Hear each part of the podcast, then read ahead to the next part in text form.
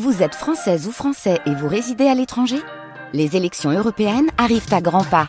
Rendez-vous le dimanche 9 juin pour élire les représentants français au Parlement européen. Ou le samedi 8 juin si vous résidez sur le continent américain ou dans les Caraïbes. Bon vote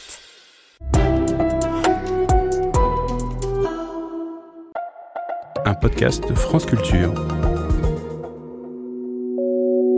Cinquième épisode. Votre cerveau crée en s'inspirant des autres.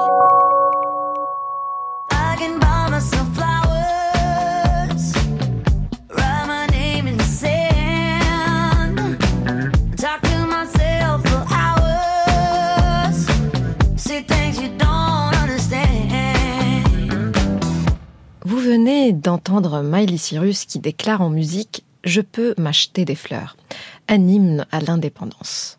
En effet, ce nouveau single, Flowers, serait une pique à son histoire d'amour passée avec Liam Hemsworth.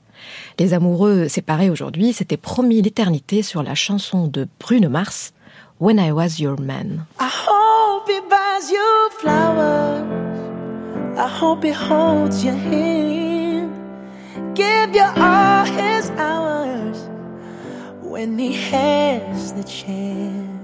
Deux chansons différentes, mais des paroles quand même similaires.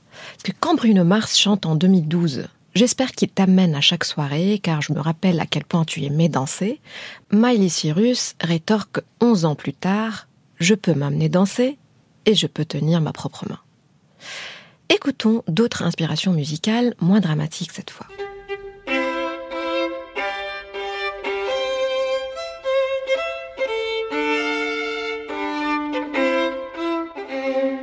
Vous reconnaissez tous et toutes la Marseillaise. Écoutons une autre version.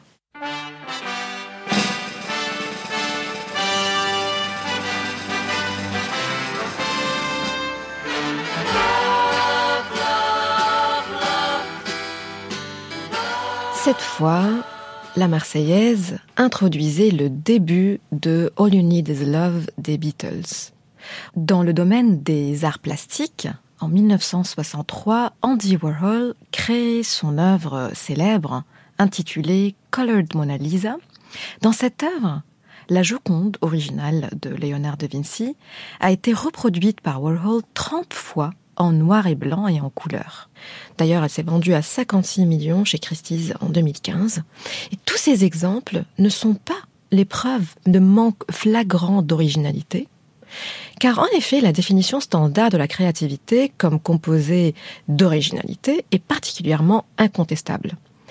Quand nous considérons que la créativité ne concerne que les produits et les idées inédits, alors toute production qui est délibérément empruntée ou citée ou moquée, imitée ou même volée serait perçue comme une contrainte à sa nouveauté et à son originalité. Pourtant, Colored Mona Lisa est considéré comme un chef-d'œuvre de l'art moderne et non comme un cas de pauvreté créatif de la part de Andy Warhol. Imiter ouvertement les autres a permis dans ce cas de faire jaillir quelque chose d'imprévu et de surprenant dans l'acte créatif. Et si même la conformité pouvait bien être une forme sincère et intéressante d'idéation, si nos cerveaux seraient même câblés pour imiter. Chez des espèces non humaines, la conformité est liée à la contagion sociale et émotionnelle. Par exemple, un primate va agresser un autre primate simplement parce que quelqu'un d'autre l'a déjà fait. Un tétra des prairies, c'est un oiseau, mâle qui courtise une femelle et qui, hélas, le rebute. Ce que les chercheurs peuvent faire, c'est euh, de passer euh, ce mâle pour l'étalon le plus sexy de la prairie en l'entourant d'une femelle tétra ravie, mais cette fois empaillée.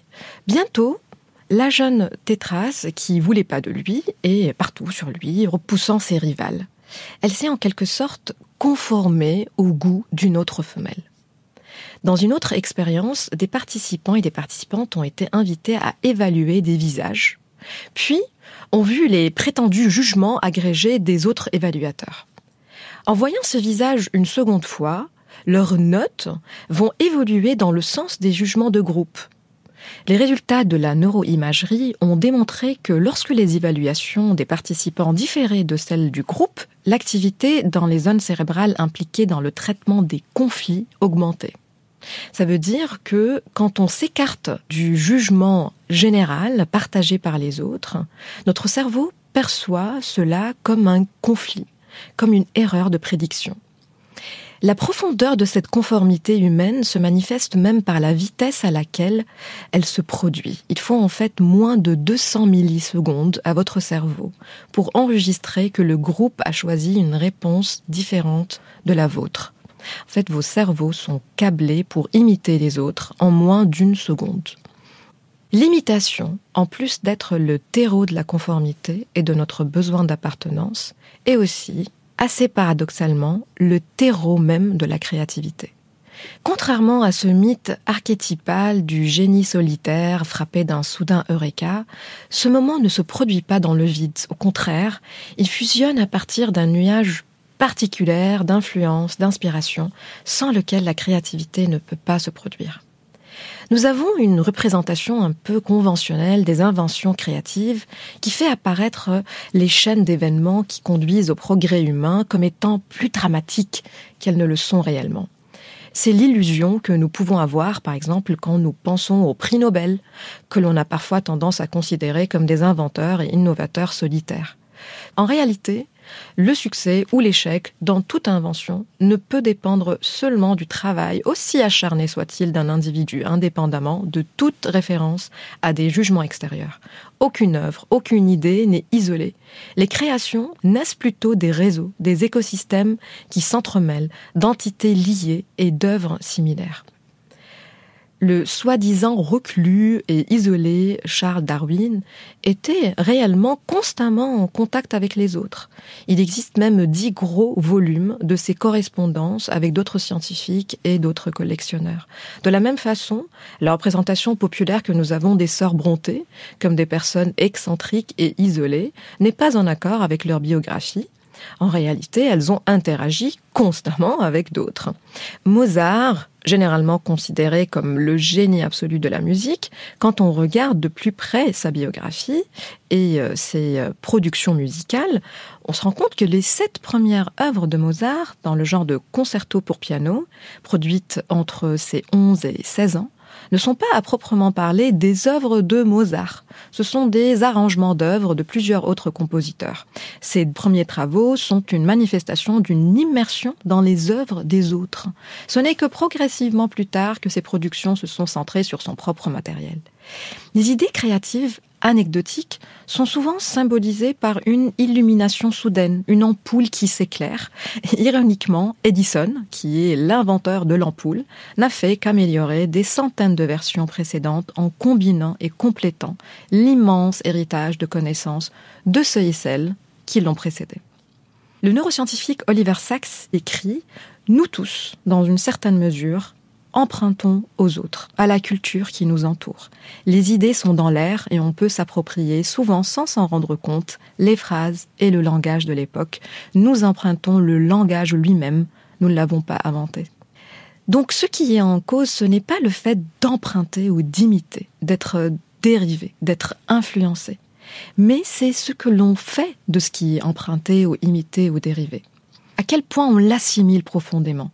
On le prend en soi, on le compose avec ses propres expériences, pensées, sentiments. On le met en, en relation avec soi-même, avec d'autres éléments, on l'exprime d'une manière nouvelle qui est la sienne. C'est en quelque sorte à la fois d'être redevable de l'influence des autres, tout en étant critique. Une telle conscience de notre interdépendance nous aidera peut-être à reconnaître que malgré tous nos efforts, nous ne sommes pas autodidactes, nous ne sommes pas autosuffisants. Nous avons inévitablement une vision incomplète du monde et les autres apportent leur propre vision, leurs opinions, leur expérience, leurs perspectives et ainsi une richesse à notre modèle mental. Pourquoi cette image romantisée de la nature du talent créatif solitaire serait un problème? Car ces histoires qui nourrissent notre imaginaire ont freiné la constitution d'un autre récit sur les découvertes et les chefs-d'œuvre, qui repose plutôt sur des efforts collectifs, sur des évaluations collectives, sur une itération collective. Les sciences cognitives nous invitent à nous méfier de ces croyances quant à la nature du talent créatif, car ces croyances s'infiltrent dans notre image de soi et influencent même notre capacité à créer. Dans le prochain et dernier épisode, nous allons parler de l'effet de ces croyances limitantes et de comment on peut se libérer de leur poids pour que le luxe de créer ne soit plus réservé qu'à une poignée d'entre nous.